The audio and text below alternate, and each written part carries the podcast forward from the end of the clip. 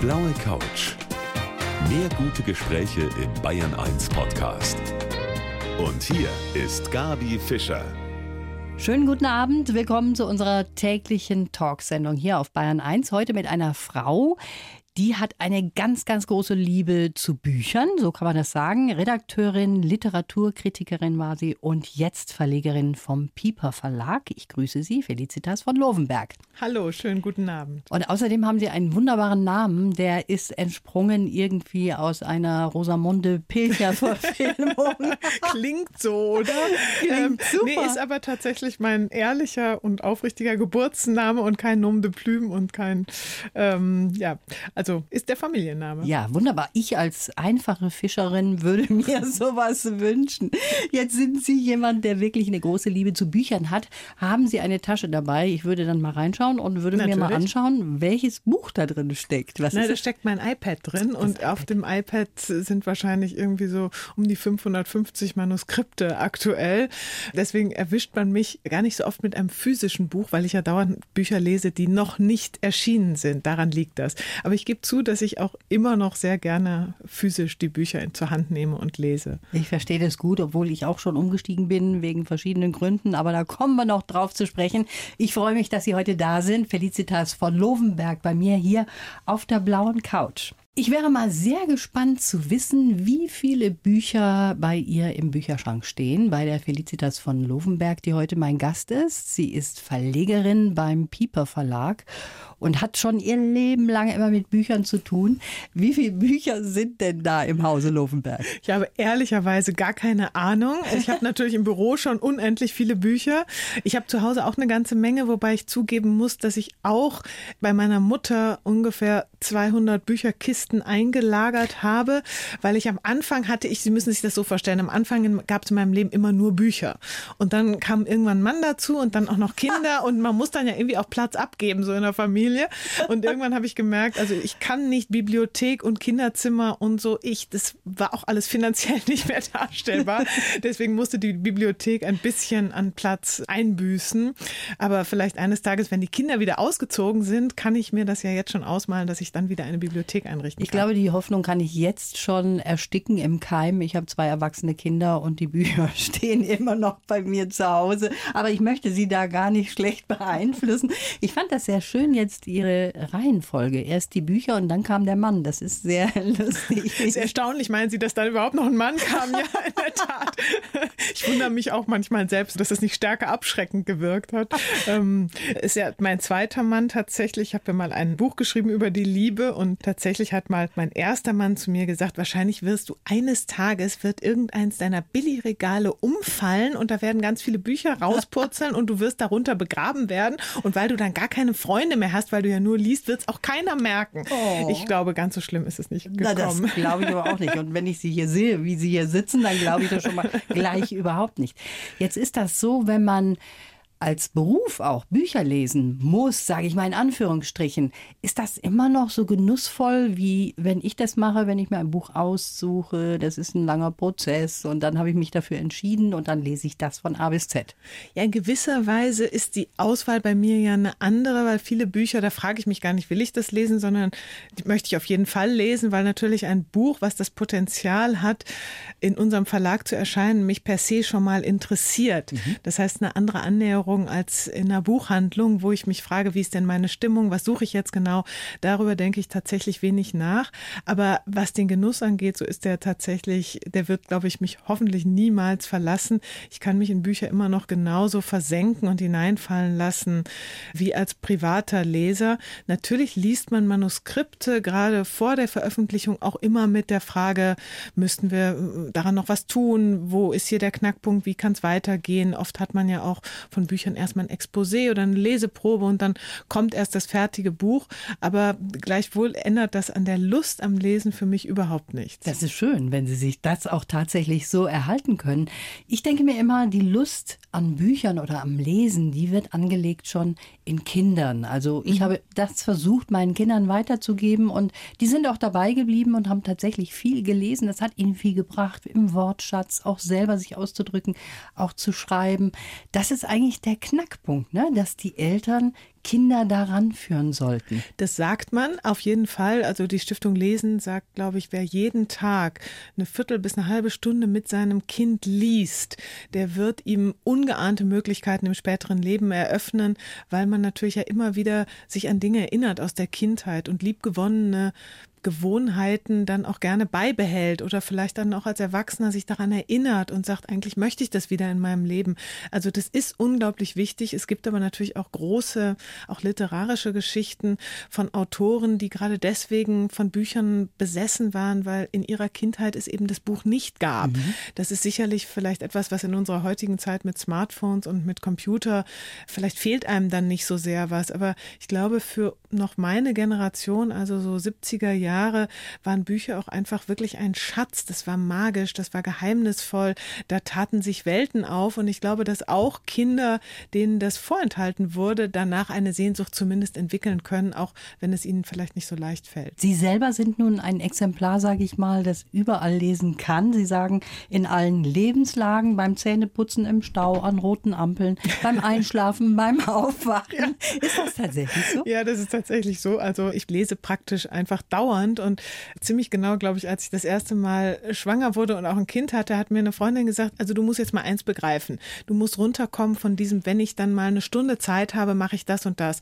In dem Moment, wo man Beruf hat und Kinder, lernt man, ich glaube, jede Frau, die das hört, wird jetzt hoffentlich nicken, einfach jede freie Minute, die man hat, zu nutzen, weil es gar nicht anders geht im Leben. Und das war für mich nochmal eine Bestätigung dessen, dass man einfach überall lesen kann. Aber ich habe auch als Kind schon ehrlicherweise beim Klavierüben manchmal improvisiert und stattdessen Nein. ein Buch vor die Noten gestellt. Und ich habe Bücher mitgenommen, irgendwie in Obstbäume. Und also nur wenn ich auf meinem Pony durch die Gegend geritten bin, habe ich, glaube ich, nicht gelesen. Aber Lesen gehörte einfach immer dazu. Ja, und Lesen und Schreiben gehört irgendwie zusammen. Und Sie selber schreiben ja auch Bücher. Sie haben eben schon davon gesprochen, auch mal über die Liebe geschrieben zu haben. Da kommen wir auch noch später drauf. Jetzt ist es ein anderes Buch, nämlich Gebrauchsanweisungen fürs Lesen. Und das passt natürlich wunderbar zu auch Ihrem Beruf, muss man sagen. Ich freue mich auf jeden Fall, dass Sie da sind. Und darüber sprechen wir gleich weiter. Ja, wir sind gerade eben stehen geblieben dabei, wie wichtig das ist, dass schon kleine Leute lesen. Und das weiß niemand besser als diejenige, die hier sitzt. Das ist die Verlegerin Felicitas von Lovenberg, die selber auch ein Buch nach dem anderen liest, ein Manuskript nach dem anderen. Und Sie haben das auch schon als Kind gemacht. Das war für Sie ganz wichtig. Entweder waren Sie draußen oder Sie haben gelesen. Was war Ihr Favorit? Ähm, meistens beides. Am liebsten habe ich im Gras gelegen und dabei gelesen. Also ich finde, draußen zu lesen ist bis heute mit das Schönste. Das und was war Ihr Lieblingsbuch? Oh, ich hatte so viele Lieblingsbücher schon als Kind. Also von, ich habe auch schon damals sehr monolithisch gelesen. Also ich wollte dann irgendwie, nachdem ich Karl May entdeckt hatte, eigentlich alles von Karl May lesen und ich wollte auch alles von Astrid Lindgren lesen und alles von Christine Nöstlinger. Und also ich habe dann irgendwie immer zu meinen Eltern gesagt, es hat mir gefallen, davon möchte ich gerne mehr. Ich habe auch ganz viel TKKG gelesen, obwohl mein Vater dagegen war. Enid Blyton war verboten. Harry Potter gab es ja damals noch nicht, den habe ich dann erst als Studentin entdeckt. Aber also ich habe tatsächlich aber auch weiß ich nicht, auch schon mit zwölf ähm, Königliche Hoheit von Thomas Mann gelesen und natürlich nichts verstanden und gemeint, wie eigentlich ja jede Heranwachsende, man liest sich ja so rauf. Man will ja nicht die Bücher lesen, die für das Alter geschrieben sind, in dem mhm. man ist, sondern man will ja eigentlich schon bei den Großen mitreden. Und insofern habe ich, würde ich sagen, von 12, 13 an mich mehr an dem Regal meiner Eltern bedient. Und da stand dann eben sowas wie Tolstoi und Thomas Mann, aber da stand eben auch die Nebel von Avalon, weil meine Mutter sowas las. Also ich bin die schon Bandbreite. früh eine große Bandbreite kennengelernt. Das genau. war sehr gut, außer Enid Blyton, die war genau. verboten. Ja, und ich habe jetzt hier auch was zu lesen. Das ist auch wunderbar geschrieben worden von meinen Redakteurinnen. Die können nämlich auch wunderbar schreiben. Und das ist Ihr Lebenslauf. Wenn Sie den bitte mal vorlesen. Mein Name ist Felicitas von Lofenberg und ich bin ein Büchermensch. Statt Schmusedecke habe ich schon als Kind lieber ein Buch durch die Gegend getragen. Meine besten Freunde waren Pippi Langstrumpf, Ronja Räubertochter und die Figuren von Karl May. Für meine Mitschüler war ich eine klavierspielende Außenseiterin, was mich gar nicht so sehr gestört hat, wie man vielleicht meinen könnte. Rebellion war nie mein Weg, ich wusste aber immer, was ich will. Geprägt hat mich meine Zeit in England an der besten Schule der Welt. Beruflich hat mir mein Chef Frank Schirmacher den Weg in meine jetzige Profession geebnet. Dass ich als Literaturkritikerin erfolgreich sein könnte, hat er mir zugetraut, bevor ich mir das überhaupt selbst vorstellen konnte. Heute bin ich da, wo ich immer sein wollte, im Pieper Verlag als Verlegerin.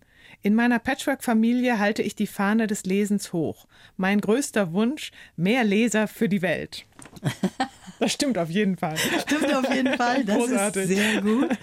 Jetzt hat der Herr Schirmacher, der große Frank Schirmacher, hat sie an das Genre Literaturkritik rangebracht und hat ihnen diesen Weg so ein bisschen gewiesen. Das ist natürlich auch kein leichter Job. Und vor allen Dingen fragt man sich manchmal, das ist auch Geschmackssache. Wenn Sie sagen, ein Buch ist großartig, kann ich immer noch sagen, ich finde, das ist Mist, ja. Da liegen ja dann auch Welten dazwischen. Wie kann man sich da einarbeiten als Literaturkritikerin? Ich hätte da, glaube ich, sehr viel Angst gehabt, überhaupt meine Meinung zu sagen, weil ich ja nur für mich stehen kann. Ja, in dem Moment, äh, wo, wo Sie eine Literaturkritik schreiben, müssen Sie ja auch dann doch sich einiger Argumente bedienen. Mhm. Und die muss man natürlich finden. Das heißt, es geht dann doch über das reine Geschmacksurteil heraus, wobei ich ja sehr angelsächsisch geprägt bin und man in England auch an der Universität eben lernt zu sagen, ich, das ist meine Meinung und zu sagen, ich, das ist meine Lesart und man weiß natürlich auch, dass jeder Leser anders ist. Wir lesen ja auch alle auf der Folie dessen, was wir selber erfahren haben und wie uns die Welt begegnet, so begegnen uns auch die Bücher ganz unterschiedlich. Deswegen ist es für mich immer schon völlig legitim gewesen, dass mir ein Buch gefallen kann, das einem anderen nicht gefällt. Aber gerade wenn ich Bücher sehr liebe und ich merke, dass jemand anderes diese Liebe nicht teilt, das ist wie so eine kleine persönliche Enttäuschung. Das ist ja nun mal ja. so, wenn man etwas sehr liebt und jemand anderes, den man mag, kann das überhaupt nicht nachvollziehen. Ja, da scheiden sich auch schon mal dann die Geister. ja, weil Aber ähm, zurück, also das Argument muss dann irgendwie stimmig sein und nur ja. dann ist natürlich auch die Kritik berechtigt, wenn man auch sagen kann, warum, wieso, weshalb eine Sache gut oder eben weniger gelungen ist. Haben Sie schon mal ein Buch als weniger gelungen bezeichnet und sind dann auch angeeckt mit Ihrer Meinung? Also ich habe durchaus Bücher verrissen, wie das ja so mhm. gerne heißt. Allerdings war ich nie jemand, der das gern oder gar häufig getan hat, gerade weil ich immer der Meinung bin, wenn mir ein Buch nicht gefällt, hat es vielleicht trotzdem das Potenzial in vielen Fällen, dass es jemandem anderen gefällt. Und ehrlicherweise muss man sagen, wenn man sich das Feuilleton der FAZ anschaut und dort Literaturkritikerin ist, dann haben sie es ohnehin ja nur mit der Crème mhm. de la Crème zu tun, weil allein die Auswahl, die die Redaktion trifft, natürlich bedeutet, dass die wirklich wichtigen Bücher vorkommen. Das heißt, sie haben es in der Regel nicht zu tun mit Büchern, Büchern, die entweder offensichtlich schlecht geschrieben oder schlecht erdacht oder ohne künstlerischen Anspruch daherkommen. Das heißt, sie befinden sich bereits auf einem relativ hohen Niveau, würde ich sagen. Und da ist dann natürlich auch die Argumentation dementsprechend feingliedrig. Also wie gesagt, ich war nie dafür bekannt, Menschen zu verreißen und ich sicherlich hat sich mal jemand ungerecht behandelt gefühlt. Ich, ist dann schon mal Feedback gekommen, dass jemand gesagt hat, Mensch, die naja, man trifft sich ja oft dann doch in diesem sogenannten Literaturbetrieb irgendwann auf irgendeiner Veranstaltung, wobei auch Mut dazu gehört, als Autor den Kritiker zu konfrontieren. Also es gibt schon auch natürlich diese Usance zu sagen, die Kritik steht auf der einen Seite und der Autor auf der anderen Seite und zu sagen, man muss das auch aushalten können. Wenn man ein Buch veröffentlicht, dann gehört es eben dazu. Dann gibt man etwas in die Öffentlichkeit und dann muss man irgendwie auch mit dem Diskurs, der sich daraus ergibt, umgehen können. Dass das trotzdem sich manchmal subjektiv wahnsinnig ungerecht anfühlen kann, ist ja versteht mhm. sich von selbst. Gibt es da irgendeinen Verriss, der Ihnen noch im Hinterkopf ist, wo Sie gesagt haben, dieses Buch, das war eigentlich gar nichts? Ja, es gab mal ein Buch, äh, das ist auch noch nicht so ewig her, aber ich erinnere mich, sind Sie noch nicht mal mehr an den Autor, an den Titel. Das war von einem Ungarn. Das war so eine irgendwie Liebesschmonzette, die aber mit riesem Aplomb daherkam. Und ich habe es so grauenvoll gefunden, dass ich ihn tatsächlich weder Titel noch Autor nennen kann. Aha, ist ähm, schon muss man sich dann ja auch nicht merken. Wir leben ja alle, um gute Bücher zu lesen. Deswegen. Genau. Genau so ist das. Ich freue mich, dass Sie heute da sind. Felicitas von Lovenberg, mein Gast. Frau von Lovenberg. Das klingt, wie ich eben schon gesagt habe, wie ein Künstlername. Schöner kann man sich das nicht ausdenken. Sie sind Frau von Lovenberg in Münster geboren. Und jetzt kommen wir mal vom Buch auf die Musik. Sie sind geprägt von Musikrichtungen Ihrer Eltern. Ihr Vater, Rechtsanwalt, Notar, der hat gerne klassische Musik gehört. Ihre Mutter Pop aus den 70ern und aus den 80ern und vor allen Dingen sehr, sehr gerne auch Sinatra. Und mhm. Sie sagen, Sie können alle Titel mitsingen, die es da gibt von Sinatra. Das ist verwegen, Frau von Hohenberg. Ja, mit Sicherheit. Wir hätten dann nämlich so ein paar im Angebot. Wir könnten dann auch den Titel mal spielen, ob der Text auch tatsächlich stimmt. Also da können Sie sich jetzt was aussuchen. Was wäre denn Ihr Lieblingstitel, wovon Sie auch vielleicht ein paar Zeilen Also einer meiner wissen. Lieblingstitel wäre Love and Marriage von Frank Sinatra. Nur ich singe niemals öffentlich, noch nicht mal Happy Birthday, weil ich überhaupt keine Gesangsstimme habe. Keine Sorge, Sie müssen nicht singen. Dafür haben wir tatsächlich dann unsere Musik hier aus dem Fach.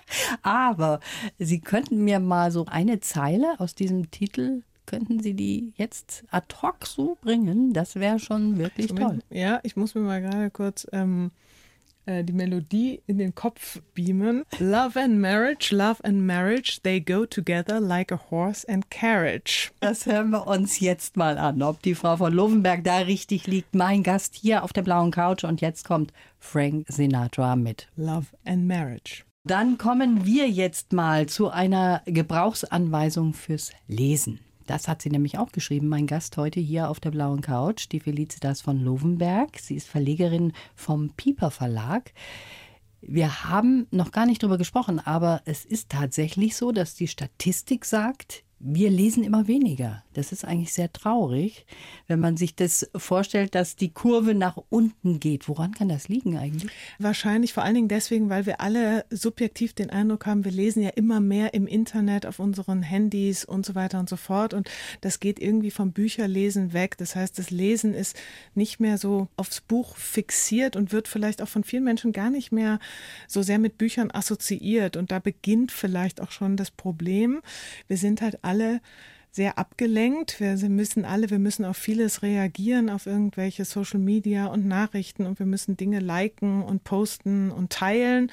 Und ähm, ich glaube, dass viele den Eindruck haben, dass ihnen die Zeit, um sich wirklich auf ein Buch zu konzentrieren und einzulassen, man weiß ja, bis man reinkommt in die Handlung, bis man die Charaktere versteht, man braucht einfach uneingeschränkte Konzentration. Und es ist nun mal so, wenn man fernsieht, kann man nebenher kochen und wenn man ein Hörbuch hört, kann man nebenbei Radfahren oder putzen oder Sport machen.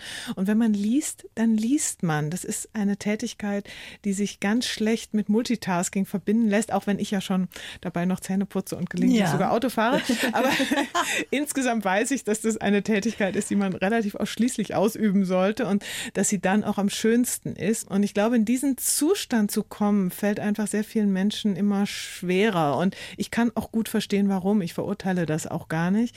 Aber natürlich wünschen nicht nur wir Verlage, sondern alle Büchermenschen wünschen wir uns, dass diese Konzentration nicht uns gänzlich abhanden kommt, die man eben nun mal braucht, um wirklich gute Bücher genießen zu können. Wir haben schon darüber gesprochen, dass wir als Eltern auch dafür verantwortlich sind, dass Kinder zum Lesen gebracht werden, auch zum Bücherlesen, um das genauer zu sagen. Wie ist Ihnen das gelungen? Sie können ja vierfach quasi das ausprobieren. Sie haben zwei Stiefkinder, die sind natürlich schon mhm. größer und haben noch zwei eigene Kinder. Haben Sie da Erfolg gehabt, denen das weiterzugeben? Ja, das wird man dann abschließend wahrscheinlich erst später beurteilen können. Aber doch, meine, die beiden Großen kommen gelegentlich und sagen, gib uns doch mal ein gutes Buch. Und die trauen mir da, glaube ich, auch, dass ich für sie das Richtige finde. Und haben einfach immer wahnsinnig viel vorgelesen und auch viel gemeinsam gelesen und auch immer gesagt, wenn irgendwie Bücher verfilmt wurden, erst bitte das Buch lesen und danach den Film. Und das war einfach auch so ein Zustand von, wenn man eng aneinander gekuschelt irgendwo sitzt und einem Buch vorgelesen wird, ist das, glaube ich, für jeden Menschen einfach ein ein unglaublich gutes Gefühl, ein Gefühl der Geborgenheit und das hier kann mir nichts passieren und deswegen kann man dann eben auch in Büchern so gut fremde Welten entdecken, weil man ja so geborgen ist und deswegen auch keine Angst haben muss vor fremden Welten und anderen Kulturen. Das ist, glaube ich, das das Großartige am Lesen, dass es einem die Welt so nach Hause holt. Mhm. Jetzt haben Sie gerade schon auch von den Hörbüchern gesprochen. Die sind ja absolut auf dem Vormarsch. Es wird immer mehr an Hörbüchern auch gekauft. Sehen Sie das mit Freude oder sagen Sie, ach, schöner wäre es, wenn doch das Buch dann zur Hand genommen würde? Also ich sehe beides. Ich bin selber unglaublicher Hörmensch und ich höre wahnsinnig viele Hörbücher, auch weil ich viel im Auto sitze und weil ich immer schon auch als Kind viele Hörbücher gehört habe und ich liebe das. Es gibt großartige Hörbuchumsetzungen, auch Hörspiele und also ich finde das grundsätzlich positiv.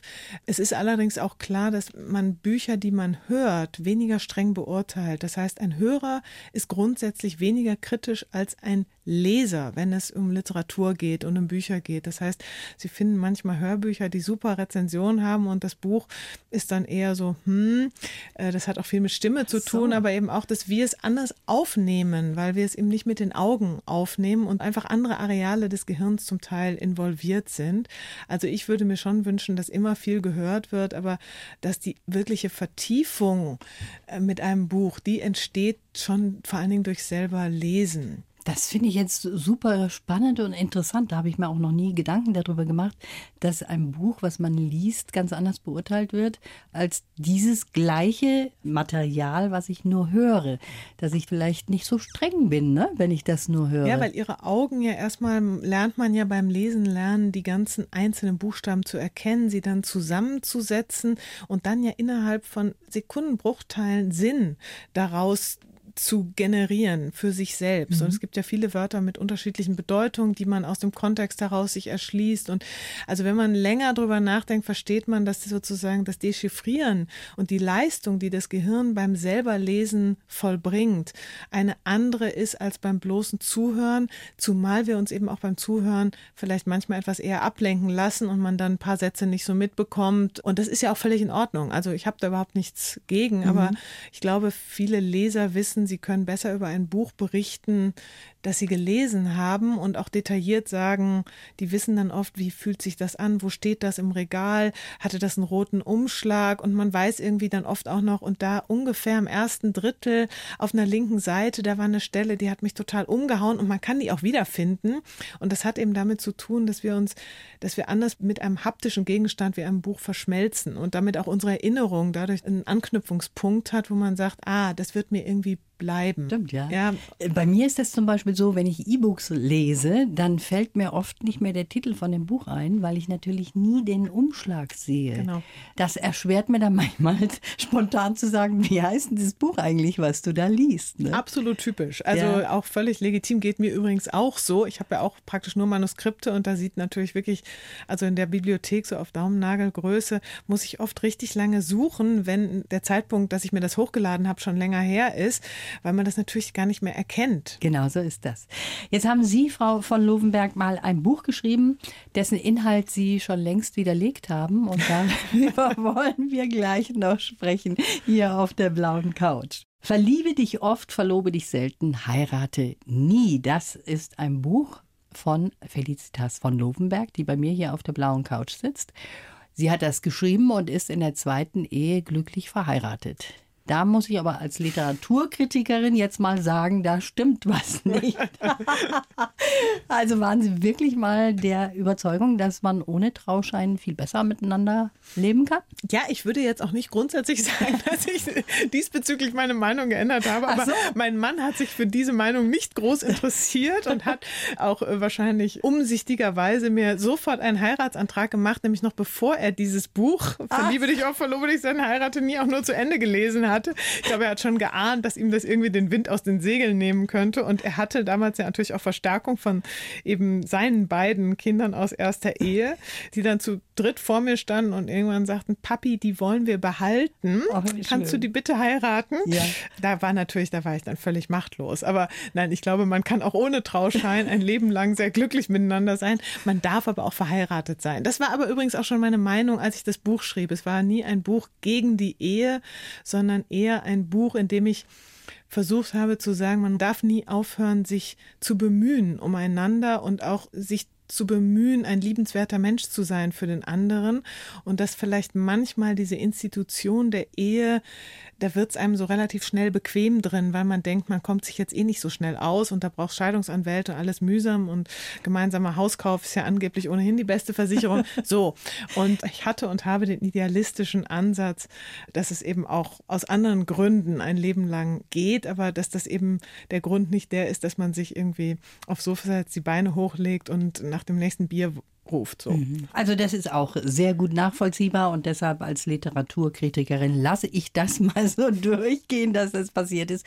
Worüber wir noch gar nicht gesprochen haben, ist, dass Sie zum Beispiel eine sehr große Liebe auch zu England haben, weil Sie dort auch zur Schule gegangen sind, Ihr Abi dort gemacht haben, später auch da noch geblieben sind. Blutet Ihr Herz ein bisschen im Moment, wenn wir so in diesem Hin und Her geziehe um den Brexit sind? Absolut. Ich habe nie gedacht, dass tatsächlich Großbritannien austreten würde äh, aus der Europäischen Union. Und ich bin in der Tat irgendwie in meinem Herzen auch ein kleines bisschen Britin und vielleicht sogar auch Engländerin. Ich war meine, mein Internat, was großartig war, das United World College of the Atlantic, das war an der Südküste von Wales. Und dann habe ich so ganz langsam meinen Weg westwärts gemacht und war eben in Bristol und in Oxford und an Wochenenden oft in London und habe die Briten als unglaublich weltoffen und integrierend und tolerant empfunden. Gut, dass sich andererseits auf dem Kontinent manche politische Bewegung so anfühlt, dass man als weltoffener, toleranter Mensch auch nicht so ganz weiß, wo man sich da mal noch einordnen soll. Mhm. Das stimmt sicherlich auch, ist aber auch keine Erklärung für den Brexit. Ja, mein Herz blutet. Andererseits weiß ich, dass ich Großbritannien, ganz egal ob innerhalb oder außerhalb der EU, wird immer eins meiner liebsten Reiseziele bleiben.